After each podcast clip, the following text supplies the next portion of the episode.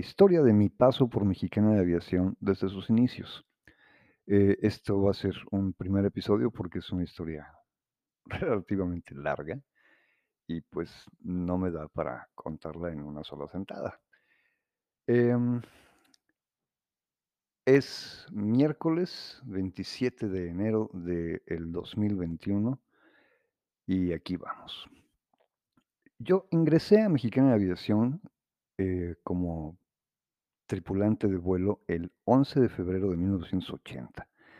Esa es la fecha en la que firmé contrato para la empresa y mi ingreso a la línea aérea fue como ingeniero de vuelo de Boeing 727. Esto era el proceso normal en aquella época para la entrada a Mexicana Aviación como piloto nuevo, para el ingreso a Mexicana. En aquellas épocas, eh, cuando yo entré a Mexicana Aviación, solamente había un modelo de avión, eh, bueno, un tipo de avión, el Boeing 727. Había 2 modelos, el modelo 100 y el modelo 200, serie 100, serie 200. El 727 es un avión trimotor que, em, es tripulado por 3, eh, integrantes en en la cabina de vuelo. El capitán, el copiloto y un ingeniero de vuelo. Mexicana de Aviación lo que hacía era contratar pilotos, normalmente los contrataba recién salidos de la escuela de aviación, fresquecitos, y entrenarlos durante un período determinado para que se convirtieran en pilotos del 727, pero entrenarlos a a través de su paso por el, am, panel de sistemas, por por la posición del ingeniero de vuelo del 727. Y ese fue mi ingreso a Mexicana de Aviación. Todos ingresábamos, eh, ah, en aquella época, todos ingresábamos a la empresa de esa manera.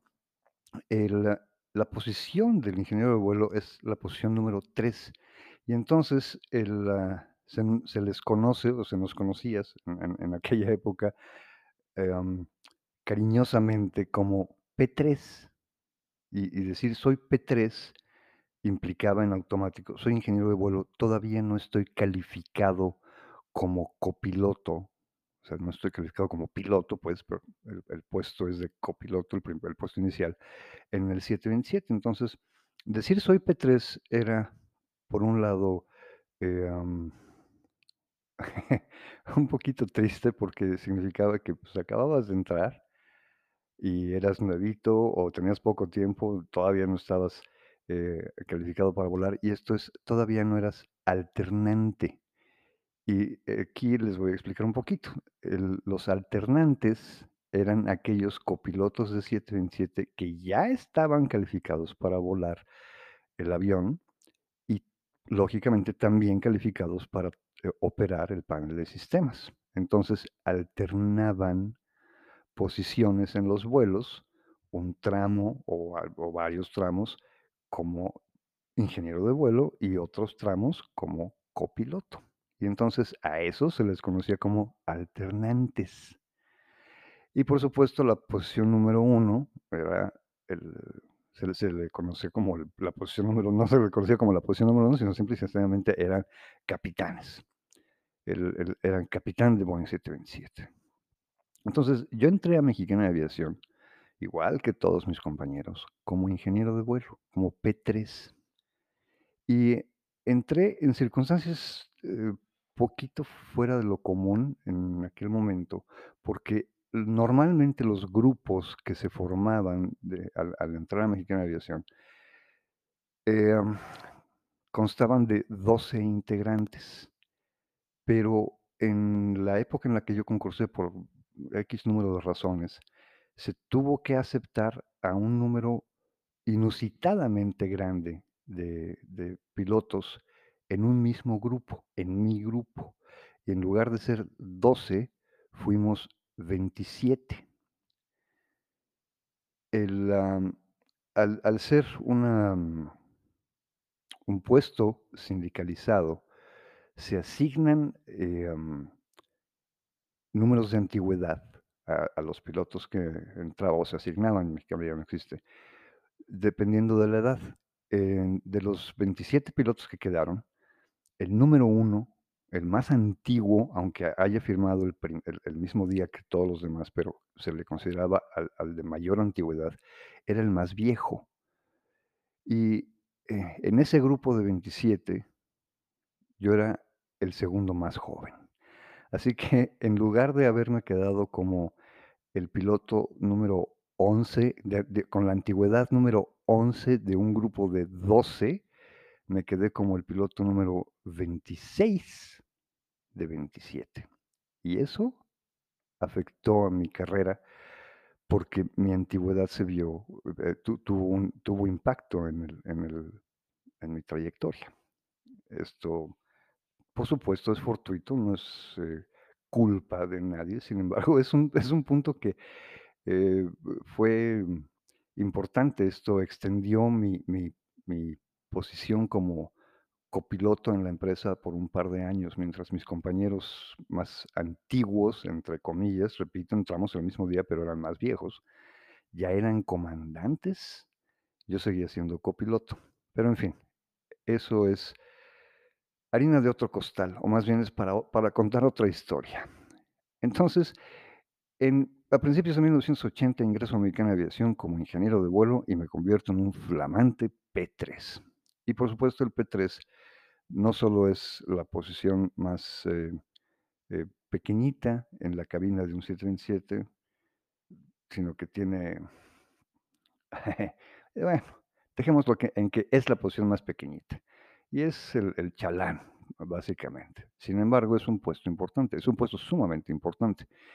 Tener, em, a cargo la responsabilidad de los sistemas del avión no es cualquier cosa. Y además, a los ingenieros de vuelo se nos daba, y esto es por políticas de la empresa, cada empresa, eh, establece sus propias políticas de operación, se nos daban, eh, ciertas otras responsabilidades que, en mi perspectiva, desde mi forma de ver las cosas, eran estaban bien planeadas, estaban bien diseñadas, eran muy importantes, porque nos permitían adquirir la experiencia necesaria para pasar a ser copilotos.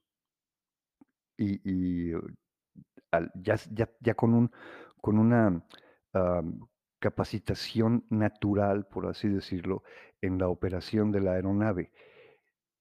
Como les comenté al principio, la mayoría éramos recién salidos de la escuela y jovencitos. Yo, en lo personal, tenía 21 años de edad, recién cumplidos, y, am y pues, 0 horas de vuelo de como piloto de línea aérea, tenía nada más las horas de vuelo de la escuela y punto. Esto es, yo llegué a a a Mexicana Aviación con una licencia de piloto comercial, avalada por 180 horas de vuelo, nada más. Eso es muy poquito. Y la transición de volar un avión escuela, eh, pequeñito, de baja velocidad, a volar el el jet, que en aquel momento era el jet comercial más rápido del mundo, que podía despegar con más de 80 toneladas de peso, que, mm, llevaban en sus tanques de combustible más de 20 toneladas de combustible, eh, y a velo a velocidades extraordinarias y altitudes extraordinarias. Esa transición es brutal, es, eh, es impactante. Entonces no es cosa fácil acostumbrarse a la operación de la empresa, y hablo de los vuelos en en general y además acostumbrarse a las características de un 727 de la noche a la mañana, ¿no? Eso no se puede hacer fácilmente. Entonces em, era en promedio, los ingenieros de vuelo se pasaban entre, mm, 10, 11 meses, a mí me tocó una temporada extraordinaria, como les, eh, repito, mi grupo era muy grande y estuvimos pasamos mucho tiempo, algunos de nosotros 18 meses, em, en el panel, trabajando el panel de instrumentos antes de poder convertirnos en copilotos, antes de poder ser certificados como copilotos del 727.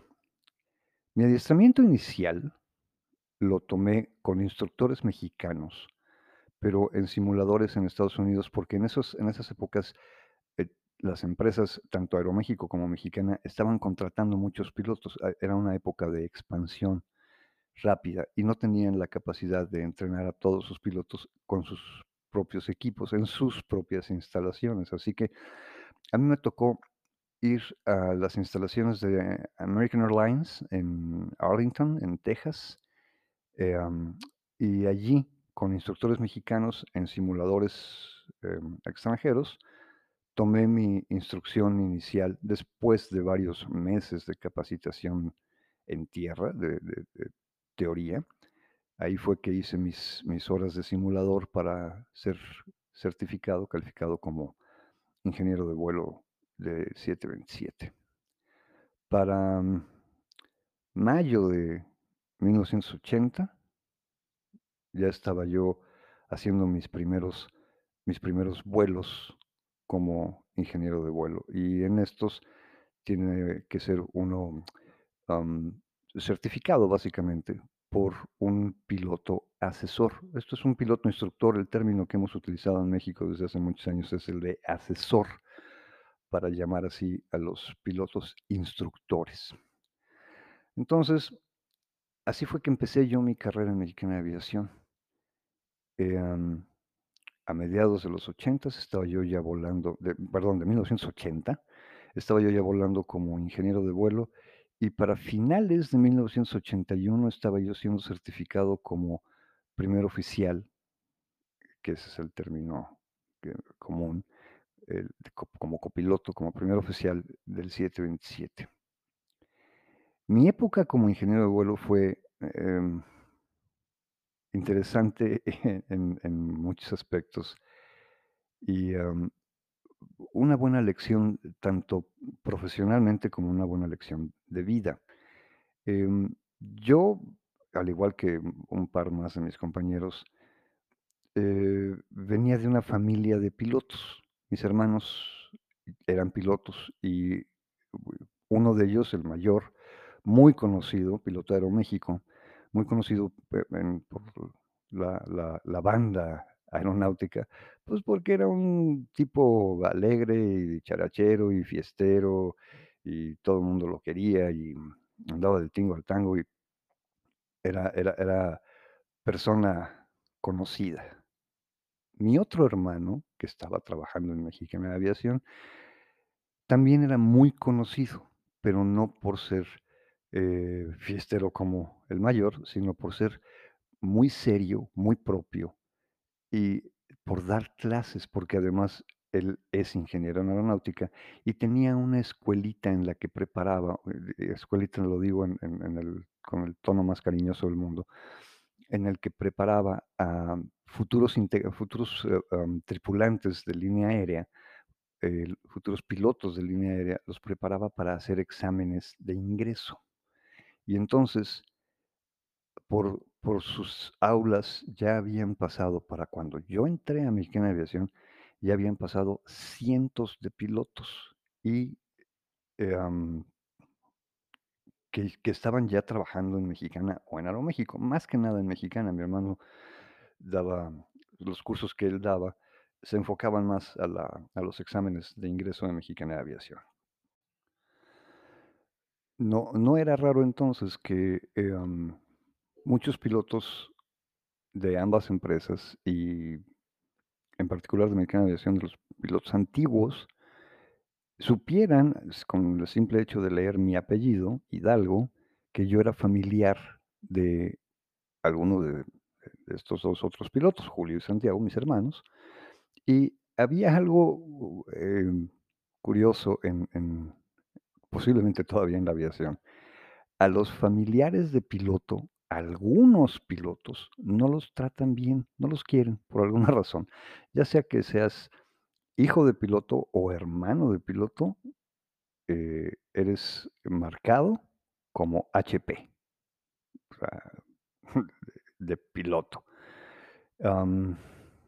Y el trato, eh, no siempre es es el más amable del mundo.